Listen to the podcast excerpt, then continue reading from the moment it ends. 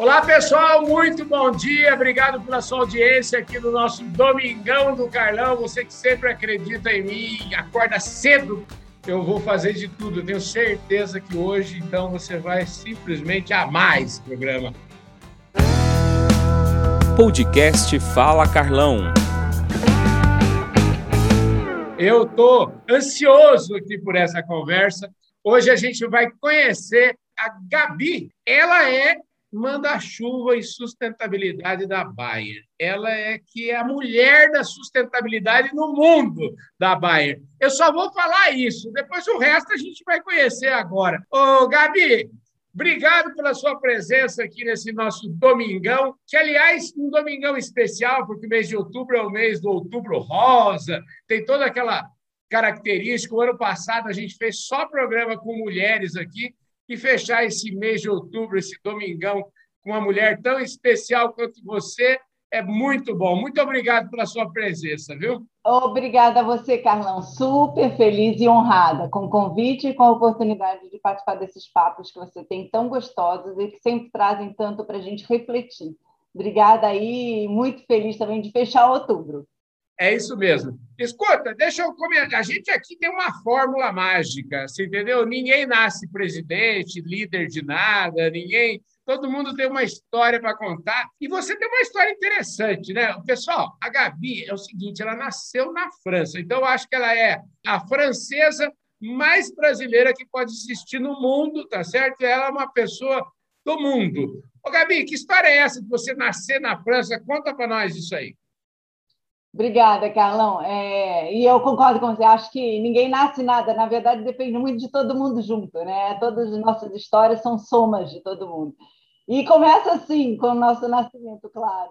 Meu pai tinha ido estudar na França. Ele tinha conhecido minha mãe em São José dos Campos. Ele fez ITA. Minha mãe era filha de professor, então os dois se conheceram muito novinhos. Ele tinha 20 anos, ela tinha 19.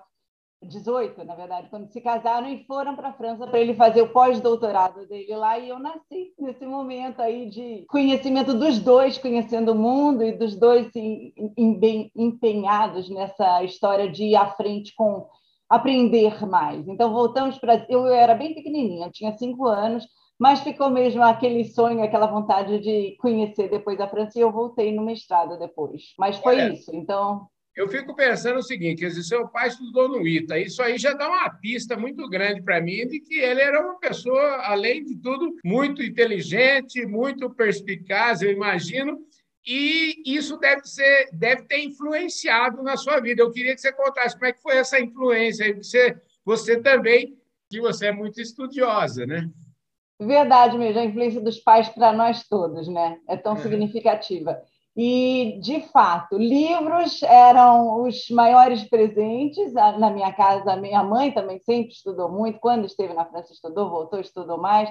Então, os dois estudam sempre. Meu pai, até hoje, ele está com mais que 75, 76, está ainda dando aula na Unicamp, como professor convidado. Minha mãe está trabalhando também é, os dois não param de aprender e de fazer coisas. Então, esse aprendizado, o, o valor do aprendizado, o valor dos livros, eu estou sempre também fazendo curso, sempre aprendendo, minhas irmãs, meu irmão também.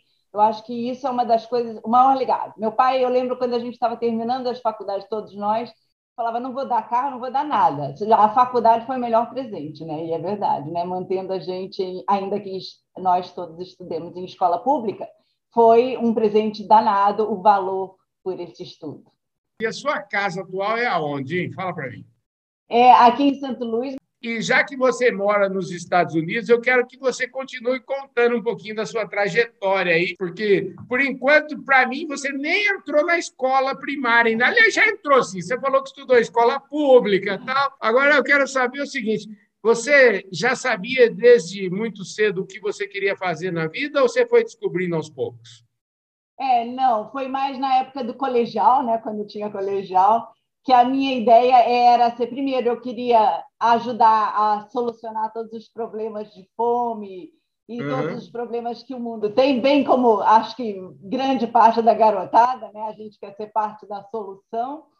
E eh, quando eu comecei a olhar o que tinha, não tinha ninguém na área agrícola na minha casa, só que o, o aprendizado da área de engenharia, que o meu pai é, me chamou bastante atenção, então eu queria ser um pouco uma engenheira que desse solução. E quando eu vi engenharia agrícola que tinha na Unicamp, eu fiquei apaixonada, porque daí era toda a, a visão de poder estar trazendo é, edificações rurais, irrigação, maquinário, tudo para a área rural. Na minha ideia, isso aí podia estar ajudando muito o nosso país e o mundo de forma geral com a questão da, da fome no mundo e tudo mais. Então, a engenharia agrícola, para mim, serviu assim direitinho nesse sentido de ser uma engenheira multidisciplinar. E era uma coisa que eu queria fazer, e eu queria também fazer Unicamp. Meu pai era professor, é ainda professor na Unicamp, a Unicamp eu sempre admirei muito, achava uma super escola, queria fazer Unicamp, então eu olhei quais eram as engenharias que tinham de, com esse âmbito maior. Foi assim que eu escolhi engenharia agrícola e amei muito. Estou muito feliz. Engenheira agrícola com muita felicidade. Nossa, que beleza, gente. Ó, meu sobrinho, que está no terceiro ano lá da Unicamp, fazendo engenharia de alimentos lá, ele adora a Unicamp e fala muito bem, só que ele está morrendo de saudade da Unicamp, porque agora é tudo meio que acabou ficando tudo virtual, né? É isso mesmo, foi, uma, foi um momento, esses cinco anos aí, é bem puxado, mas ele faz engenharia de alimentos também é bem pesado, mas vale muito a pena, né? Eu acho que tudo que a gente aprende lá, o convívio com as pessoas, é um, uma vida, né? Você vive lá dentro, então faz tudo junto com os professores, muito aprendizado próximo também, pesquisa, muita bolsa disponível para quem está interessado, então eu estava sempre com a graça de Deus, aprendendo muito próximo aos professores. Tive oportunidades maravilhosas, graças àquela disponibilidade que aqueles professores têm, que é fora, fora de contexto, é fora desse planeta. Bom, é o seguinte, ô Gabi, então eu queria agora que você já, vamos dizer assim, já saiu da faculdade, né? Já você já já, já fez esses cinco árduos anos aí de Unicamp.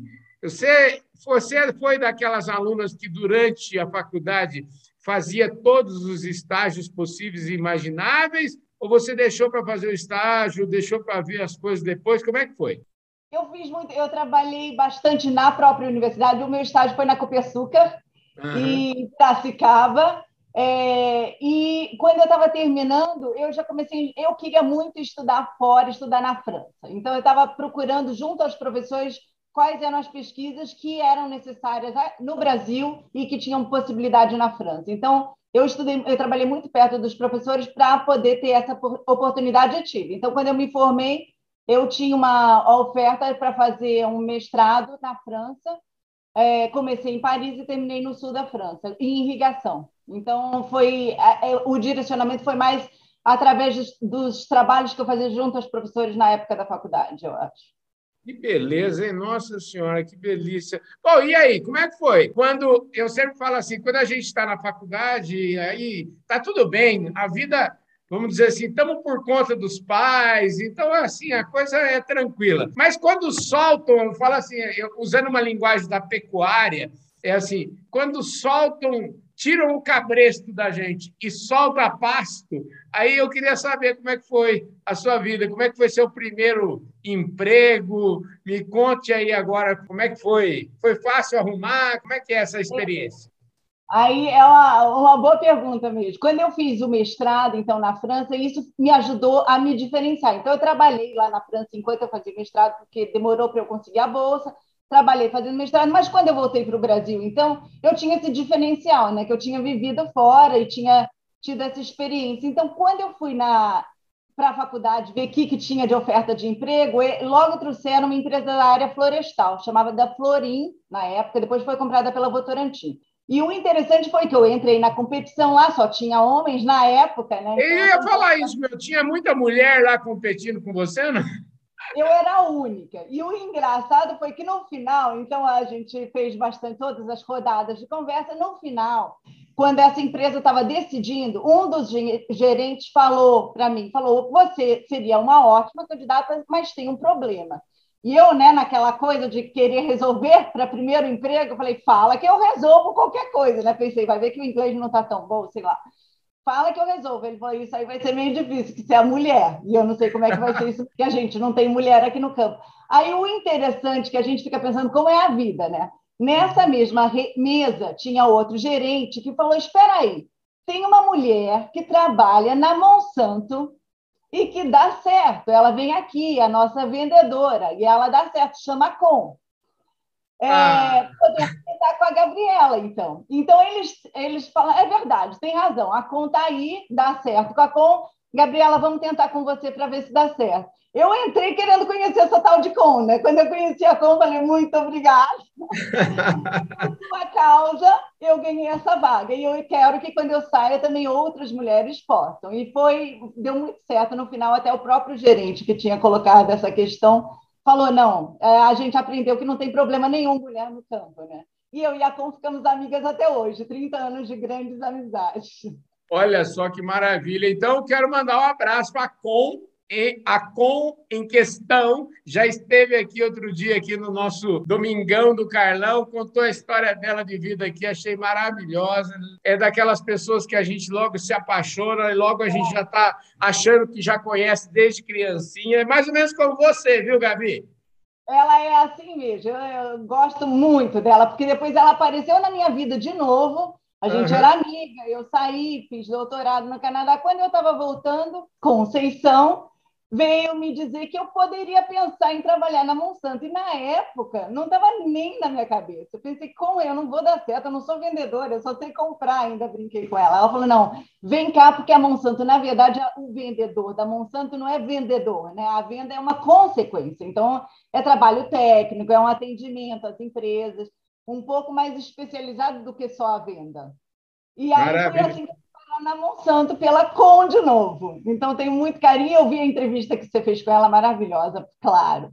E já que nós estamos falando em com, a com metida com RH, eu já ia esquecendo aqui, eu preciso mandar um abraço para os nossos amigos lá da Employer, para o Marcos.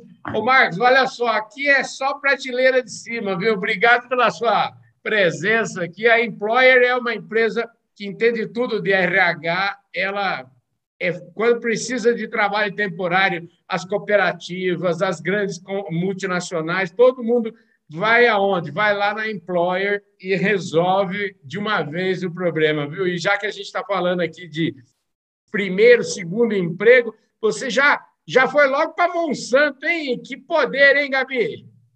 Aí fui, exatamente. Que daí na, comecei em Araraquara, atendendo os clientes lá de cana, café, floresta e citros. Uhum. E então a gente está falando de 1996, isso aí. E rodando o estado de São Paulo e Minas Gerais. E aprendendo aí bastante também com muita gente. Então, muita gente que passou aqui pelo seu programa também. Lacerda também é dessa época, me recebeu muito bem na Monsanto, outra pessoa maravilhosa. E aí foi uma escola, né? Que a gente vai aprendendo muito quando a gente entra nessas, quando a gente tem a oportunidade de trabalhar com essas pessoas maravilhosas, o quanto você aprende não tem, não tem tamanho, né? Muito bom. E eu que converso com esse povo todo dia aqui, então eu vou falar assim, eu não posso, a minha vida é uma dádiva divina, né? Porque eu aprendo todo dia com vocês aqui. Você falou do Lacerda, Lacerda, olha só aqui, ó, missão cumprida. A, cá está ela, né? Ô, ô, Gabi, eu sou um privilegiado, eu adoro esse meu trabalho, eu faço isso com uma energia muito grande, eu adoro o que eu faço, realmente é muito gostoso, porque poder trocar um dedo de conversa com vocês, com essa, com essa categoria toda aqui que vocês trazem e emprestam aqui para o nosso programa é muito é sempre é muito, muito bom. É natural em você, né, Carlão? Você nasceu para isso, né? É muito natural o bate-papo com as pessoas todas. Você já falou de Monsanto, mas eu estou vendo aqui, ó, você se apresentando aqui, você foi, vamos dizer assim, absorvida nesse processo todo e acabou na Bayer. Como é que foi isso? Como é que me conta um pouquinho? Vai tocando a sua carreira para frente um pouquinho aí. Tá legal. Então comecei como vendedora na Monsanto, é, fui vendo algumas possibilidades de trabalho e tive sempre muito, eu sou muito grata, né? Muita gratidão infinita a todos os meus gestores, a todos os meus colegas, porque vai ser sortuda assim com as pessoas que encontram em outro planeta. É muita uhum. sorte sempre, aprendendo muito, e aí fui tendo a possibilidade de, para os meus clientes, trazer coisas com relação ao meio ambiente. Então, lá uhum. para trás, deu para ir somando isso. Então, a Monsanto, na época, me chamou para ir para São Paulo, para o Central, né, para trabalhar com marketing, com outras áreas.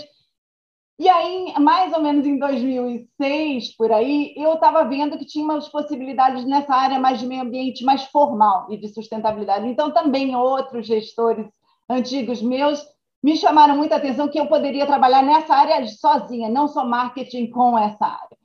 Então, me uhum. incentivaram a fazer uma proposta. Então, em 2006, eu fiz essa proposta para a Monsanto. Eu trabalhava em marketing e fiz a proposta para a Monsanto. Estava no Brasil de, de fazer uma área nessa, nessa coisa de meio ambiente, sustentabilidade, o que estava faltando aí no Brasil, a gente não tinha isso na época formal.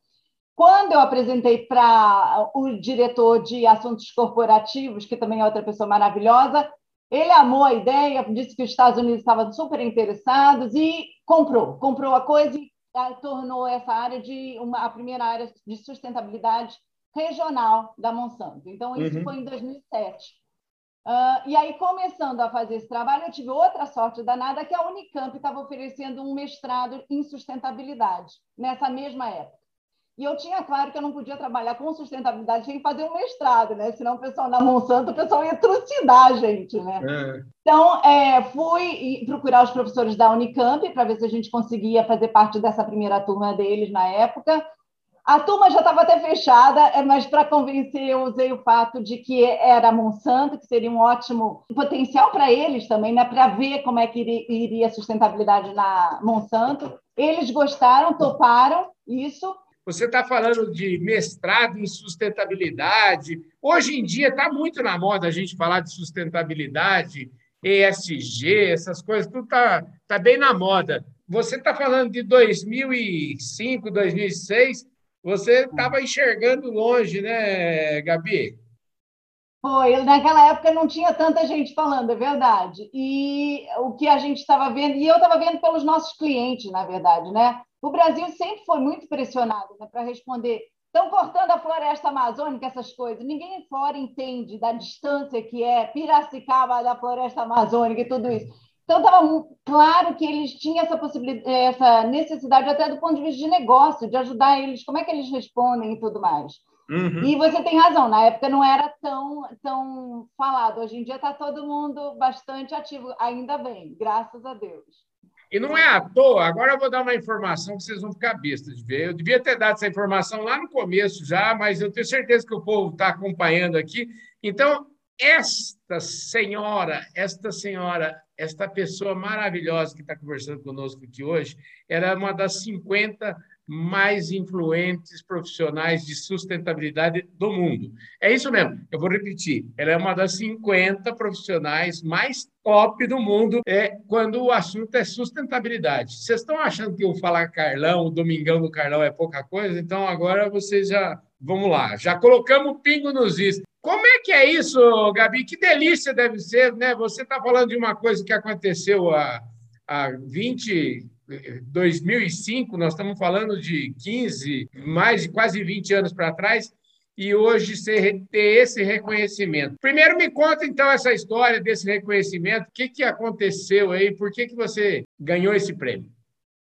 Tá, é, me deixou muito emocionada mesmo. E eu acho que tem uma, uma, coisa importante aí, que é aquela coisa da voz da gente, né? Quando a gente faz o que é, é, quando a gente acredita naquilo de fato, não tem, não tem desafio, não tem não que você leva que não te faz se levantar e ir em frente, continuar. E isso um dia vem, né? A colheita chega. Para a gente da agricultura é bem isso, né? Quem planta, colhe. Pode demorar, tem colheita que demora, né? A eucalipto demora um pouco menos que a árvore no Canadá, mas, uhum. mas vem, a colheita vem. E isso, para mim, é uma coisa que eu acho que o nosso setor tem muito a ensinar para todo mundo fora do nosso setor, porque a gente aprende isso no dia a dia, a gente sabe que plantando corre, e que, só que tem que cuidar, né? tem que regar e tudo mais. Então, isso aí foi uma, essa, essa lista aí de 50 top em, na parte de sustentabilidade me deixou muito feliz mesmo, foi totalmente inesperado. Eles fazem uma pesquisa do ponto de vista de influência em social media, em empresa, em painéis e checam com os principais órgãos que estão trabalhando nesse setor também. Então, estou é, junto de grandes feras, me senti muito honrada e humilde, logicamente, no meio de tanta gente fera, é é um orgulho e, ao mesmo tempo, uma responsabilidade, né? porque a gente sabe que tem que continuar trabalhando para manter o nível, para poder estar sendo entrevistada pelo Carlão da vida. Né? Não, esse, esse privilégio é meu. Eu queria. Agora eu queria desenhar um pouco melhor esse negócio de sustentabilidade, né? Porque a palavra sustentabilidade, eu sempre falo isso, acabou que ela sai muito fácil da boca de todos nós, mas é, falar é muito fácil, mas fazer ela acontecer na realidade, na prática, é outra conversa, né? Então, eu queria que você desenhasse um pouco melhor o seu trabalho em sustentabilidade, como é que ele, na prática, colabora com o negócio, como é que é a construção disso. É verdade, falou tudo. É um desafio de fazer isso aí vir e mais do que é, mais do que só trazer essa solução, mas integrar com o negócio de fato. Né? Então, integrar com seus clientes, ter certeza que os clientes possam estar assimilando as inovações. Então, a gente trabalha muito nos, nas três áreas, né? que é a área social, a área ambiental e a área econômica, que importa e que é parte da sustentabilidade. Né? Uhum. O nosso foco são os agricultores, né? então, os agricultores são os primeiros que precisam estar sendo incluídos nisso, que precisam estar aí entendendo qual é o valor, eles, se eles vão estar plantando com é, no-till, né, sem a, mexer tanto no solo, se eles vão estar uhum. mexendo, se eles vão estar economizando, se eles vão estar plantando com cover crop, cada coisa que eles vão estar fazendo, eles precisam estar recebendo o reconhecimento e o valor que é investido, né? Então uhum. precisa ter, é fácil falar, o povo fala muito, né? Queremos mais com sustentabilidade. Quem é que vai pagar essa conta? Então isso tudo é importante, faz parte dessa equação. Fora isso, a gente precisa estar integrando o pessoal de pesquisa e desenvolvimento. A Maia está com uma coisa que é bem legal: a gente tem um preço do carbono. Então, tudo que a gente pensa, todos os projetos, tudo, a gente quantifica quanto de carbono a gente está gerando com aquele projeto, com aquele produto. Quanto que isso significa? Porque a gente enxerga que lá na frente, esse mercado com carbono embutido vai estar tá aí para todo mundo, para acontecer. Então, o agricultor tem que estar. Tá. Então, na prática, o que eu diria? Primeira coisa, envolvimento de toda a empresa e do seu cliente, né? não importa qual seja o cliente, no nosso caso é o agricultor, mas uhum. qualquer que seja o cliente, né? envolvimento do cliente. Segunda coisa, está trazendo a informação, então está tendo certeza de que a informação está chegando e que está testando, então a gente testa muito, a gente testa todas as, todas as iniciativas que estão aí fora, a gente traz para testar nos agricultores. E terceira coisa é quantificar. Então, quanto que isso significa? Qual que é o valor disso e quanto que traz? nem sempre vai ser fácil, mas é fundamental para o seu cliente poder estar entendendo e o seu o seu público de forma geral. Então, também fazer esse trabalho que você faz, divulgar, né? As pessoas precisam entender o que está acontecendo. Isso, eu acho que são as três, as três partes fundamentais aí para a gente poder avançar com sucesso nessa área. Você falou um negócio que é, soa como música aos ouvidos dos agricultores, né? Receber por isso. Essa é uma coisa que é, até eu tive falando aqui com o Eduardo, aqui da Bayer do Brasil, aqui, falando Outro sobre, amigo. sobre. Pois é, ele já esteve aqui falando sobre esse tema. E, e, assim, quando é que você acha que, na prática, os agricultores vão começar a efetivamente, vamos dizer assim, receberem por isso? Ou seja, de alguma forma isso vai estar, é, vamos dizer assim, vai virar um ativo dos produtores, né? Porque hoje o produtor tem aquele ativo, ele tem a colheita dele, mas ele, ele, ele, essa questão da preservação ambiental é um, um ativo talvez maior ainda que ele pode ter no futuro, né? Absolutamente, concordo inteiramente com você. A gente já está investindo nisso, né? Então a gente já tem alguns projetos que a gente acerta a diferença aí que seja necessária. Então a gente está valorizando isso. Várias empresas estão vindo nessa área também. Ah, eu vou estar, na, daqui uma semana vamos estar várias pessoas aí na Inglaterra pra, na Conferência do Clima, uhum. onde está se discutindo bastante isso. E respondendo a sua pergunta, eu acho que vem muito cedo. Eu acho que essa pressão aí está cada vez mais ampla, a gente tem que fazer alguma coisa e o agricultor é o que está na ponta. Então, ou se faz isso, ou não se vai ter a solução aplicada. Então, a meu ver, isso aí vem e vem com força logo, logo, antes do que a gente imagina. Ô, Gabi, você que deve ter uma visão, vamos dizer assim, bastante ampla da agricultura, não só, nós não estamos falando de agricultura, a gente aqui no Brasil estamos olhando para a nossa agricultura, a gente vive falando que a nossa agricultura é isso, aquilo, não sei o quê, não sei o quê, mas eu queria, como é que o pessoal aí de fora enxerga a agricultura e especialmente a nossa agricultura brasileira? É, é uma boa pergunta. Eu acho que o Brasil é muito tem uma imagem interessante que poderia ser melhor trabalhada, né? A gente produz e conserva, né? Somos uhum. um país aí que faz tudo junto, que entrega tudo. Eu acho que falta a gente trabalhar o nosso marketing. Eu fiquei inter... achei interessante que outro dia abriu aqui, aqui em St. Louis, no Missouri, no centro dos Estados Unidos, uma venda de garapa. E só que não é igual a nossa venda de garapa aí, que é na esquina, todo mundo vende e tudo mais. Aqui tinha um banner enorme dizendo todas as vantagens da garapa para o meio ambiente, para a pessoa e tudo mais. E aquilo, para mim, eu fiquei, gente, olha só como estão os caras. E a garapa dele estava bem aguada, diga-se de passagem. Mas eu acho que isso aí é um bom exemplo para a gente. A gente tem tudo e a gente trabalha pouco esse marketing, né? A gente está acostumado a ter tudo muito fácil. Aqui eles vêm com bons olhos, eles os agricultores americanos entendem como são competitivos os nossos agricultores, entendem muito bem.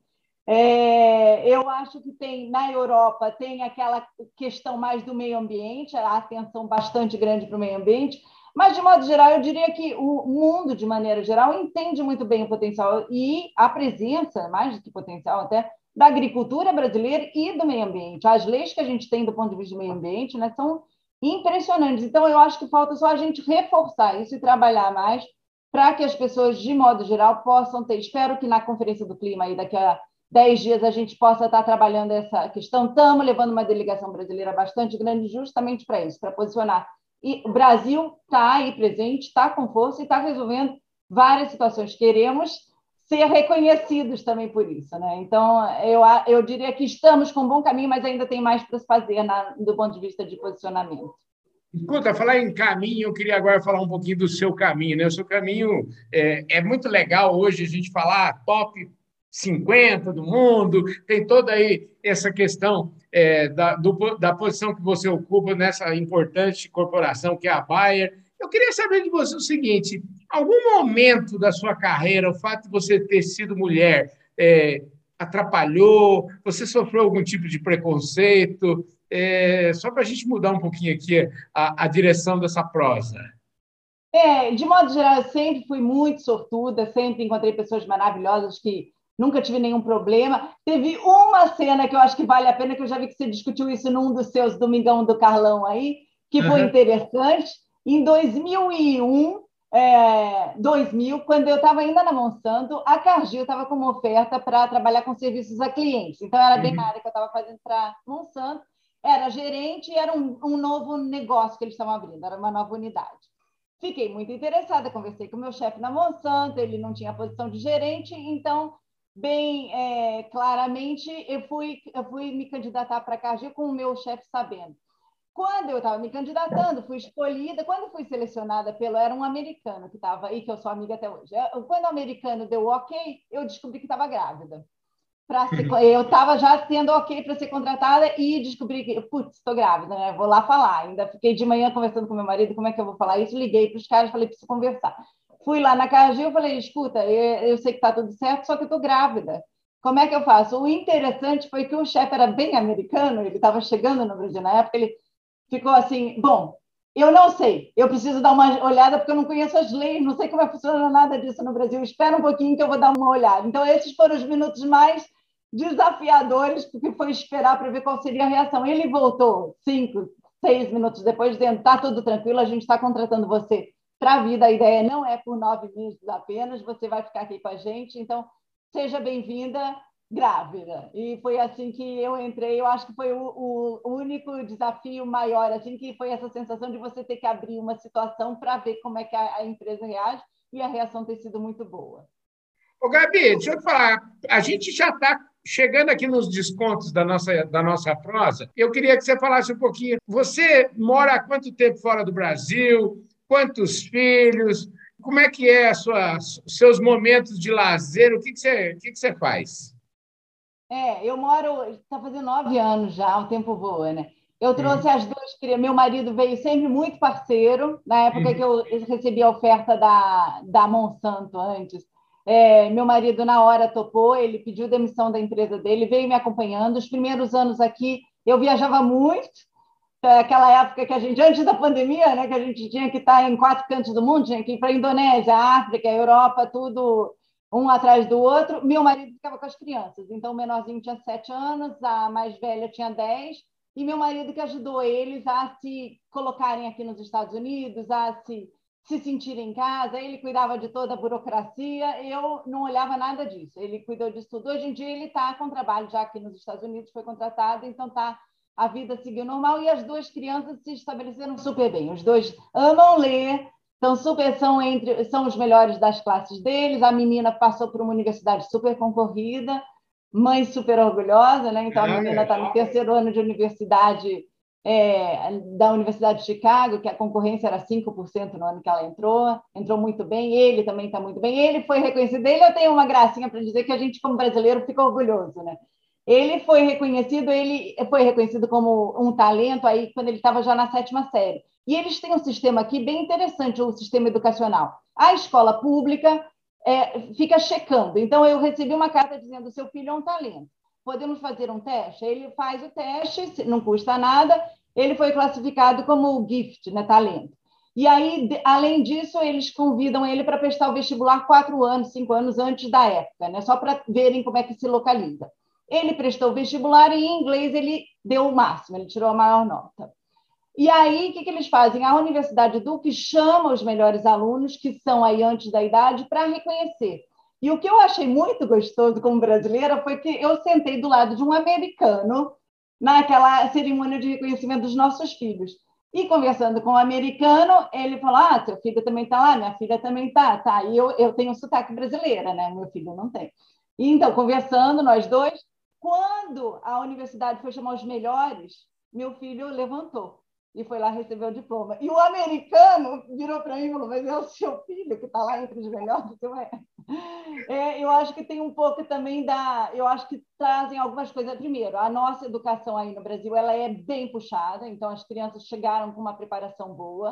Uhum. Eles chegaram aqui, eles liam muito mais do que os americanos, eles vieram preparados a ler bastante mais. Isso ajudou muito, então pegaram o inglês fácil por causa dos livros, né? E acho que a gente brasileiro também a gente não desiste, né? Então a gente segue em frente. Acho que todo mundo é muito batalhador e as crianças vêm com isso também. Então os meus dois filhos sempre trabalharam muito. Então meu dia a dia é as crianças estudando, a menina já está em Chicago. Eu agora trabalho muito de casa, vou viajar agora para a Conferência do Clima, mas se não fora isso, é, é mais em casa e muita reunião no computador das 5 da manhã com a Europa até as 5 da, da tarde com a Ásia, né? Mas amo o que faço, então eu acho que isso ajuda bem, né? Quando a gente ama. Eu vendo todas as suas entrevistas, Carlão, é, chama bastante atenção alguns pontos que eu acho, eu me identifiquei com as pessoas que você entrevista. Todo mundo é, que você entrevista tem alguns pontos que são, todos eles amam o que fazem, né? Todos eles são muito dedicados por amar tanto, a gente se dedica porque não é uma coisa chata, né? Isso, você está aí no domingo fazendo a entrevista porque você gosta, né? Eu, uhum. Então, quando a gente faz a mais, não é que a gente está se sacrificando e nem está pedindo para ninguém pagar isso, porque a gente gosta disso. Então, isso é, é coisa que dá prazer. Então, isso eu acho que é uma coisa. Outra coisa que chama muita atenção, e você também é assim, é essa conexão com pessoas. Né? Nós todos, a gente ama se conectar, né? a gente ama aprender com o outro. É, e a gratidão, eu diria também. Eu sou muito grata a todas as pessoas. Acho que cada passo que eu avanço é resultado de muita gente do lado, muita gente. Então, Olha, tudo isso acho que ajuda, né? Gratidão é, é a, é, a, palavra mais maravilhosa que a gente pode ter. E gratidão é o que eu tenho aqui pela sua disposição, pela sua presença aqui nesse programa. E eu fiquei curioso, queria saber de você o seguinte: uma coisa de ordem prática agora. É o seguinte: eu te apresentei aí como a manda-chuva da sustentabilidade na Baia. Eu queria saber o seguinte: como é que é esse seu, agora do ponto de vista mesmo prático, para quem você se reporta? Você entrega esse resultado? Como é que é isso dentro da companhia? É, eu me reporto. Então, bom ponto. Primeira coisa, a sustentabilidade é uma área imensa, então a gente tem bastante gente, graças a Deus, a empresa é muito é muito bem fornecida de competência e expertise, então a gente tem um time bastante grande. Eu me reporto à, líder global, à vice-presidente global de sustentabilidade, que fica no de stakeholders, desculpa, ela é líder global de stakeholders, então é de justamente dessa conexão, né? É, e ela fica na Alemanha. E uma coisa interessante, ela também seria bom ser, eh, ser entrevistada. Estou com um monte de nome aqui para você. E ela fica na Alemanha e ela é brasileira também, ela está lá há muitos anos. Eu me reporto para ela e ela se reporta, então, ao board, ao pessoal que trabalha com CEO. E como que a gente entrega nossos resultados? A gente mede aí o avanço das nossas, o que a gente chama de game changers, todas as coisas que são para mudar, para avançar os, os goals, os objetivos do milênio, tudo que é para melhorar em direção a vai aquecer parte da transformação. Então, a gente quer ser reconhecido como liderança da transformação para um mundo melhor. Então, tudo que ajuda nessa, nesse avanço ajuda a nossa mensuração. Desde é, projetos com solo, para melhoria do solo, a gente está com um projeto bastante grande aí nas Américas. Cada vez que outras pessoas se juntam a esses projetos, a gente soma isso e entrega isso como um resultado de avanço. Isso, o carbono, cada vez que o carbono é mais a, é mais adaptado aí a mais agricultores, a mais países, tudo isso conta ponto para a gente como avançando e colocando a Bayer aí como líder de sustentabilidade e da agricultura. Maravilha. Então, a verdade é o seguinte: vocês devem ser, é, vamos dizer assim, avaliados e, vamos dizer assim, vocês têm metas de sustentabilidade Pra, vamos dizer assim, depende dessas metas serem atingidas para vocês também né, atingirem suas metas, vamos dizer, de recebimento, de bônus, esse tipo de coisa. Isso mesmo. Inclusive, o board, o pessoal mais alto, mais lá em cima mesmo, eles têm diretamente parte da compensação deles ligada à nossa meta de sustentabilidade. São três, né? Uma é de diminuir o carbono, outra diminuir o impacto ambiental e a terceira de melhorar a vida de 100 milhões de agricultores pequenos. Maravilha. Saúde para todos e fome para ninguém, não é assim? É isso mesmo, você falou tudo. Saúde para todos e fome para ninguém. É por aí que a gente trabalha mesmo. E se Deus quiser, vamos entregar. Com certeza. Você entrega, eu tenho certeza absoluta que você entrega tudo e muito mais do que você promete. Ô, Gabi, eu não tenho palavras para agradecer. Deus tem sido bondoso demais comigo, viu? Muito obrigado pela sua presença aqui muito nesse domingão. Obrigada. Obrigada mesmo, Carlão. Um grande prazer. Eu já virei sua fã, assim como tanta gente. Uma delícia seu programa, muito gostoso acompanhá-lo. E fica com Deus e continue sendo abençoado como você é. Muito gostoso mesmo. Ô, Gabi, então é isso. Então, ó, vocês que estão tá na audiência, muitíssimo obrigado. Gabi, um beijo para você. Muito obrigado, viu? Obrigada, Carlão. Obrigada a você. Eu vejo todos vocês domingo que vem aqui no Domingão do Carlão. Valeu, fui!